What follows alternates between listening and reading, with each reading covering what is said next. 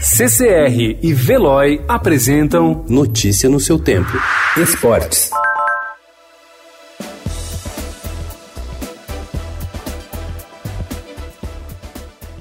O futebol parou, mas os treinadores continuam trabalhando em suas casas. Agora distantes do gramado e afastados do convívio com os jogadores, os técnicos brasileiros mantêm a rotina de atividades na quarentena concentrados no celular. Mensagens e videoconferência fazem parte dessa rotina de reuniões com colegas da comissão e membros da diretoria. O objetivo deles é planejar o que será feito nos elencos após o calendário ser retomado.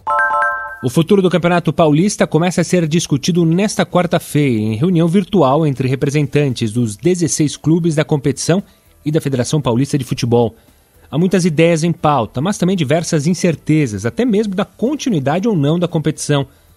A maioria quer que o principal estadual do Brasil seja finalizado de onde parou, mas todos sabem que o momento é de ter cautela. Considerado uma lenda da Fórmula 1, mesmo sem ter sido campeão mundial, o inglês Sterling Moss morreu ontem, aos 90 anos. Segundo sua mulher, Suzy Moss, ele estava em sua casa em Londres. O ex-piloto estava internado havia mais de quatro meses por causa de uma infecção no peito. Em sua trajetória, Moss venceu 16 corridas e foi vice-campeão quatro vezes seguidas, entre 1955 e 1958. Notícia no seu tempo. Oferecimento CCR e Veloy.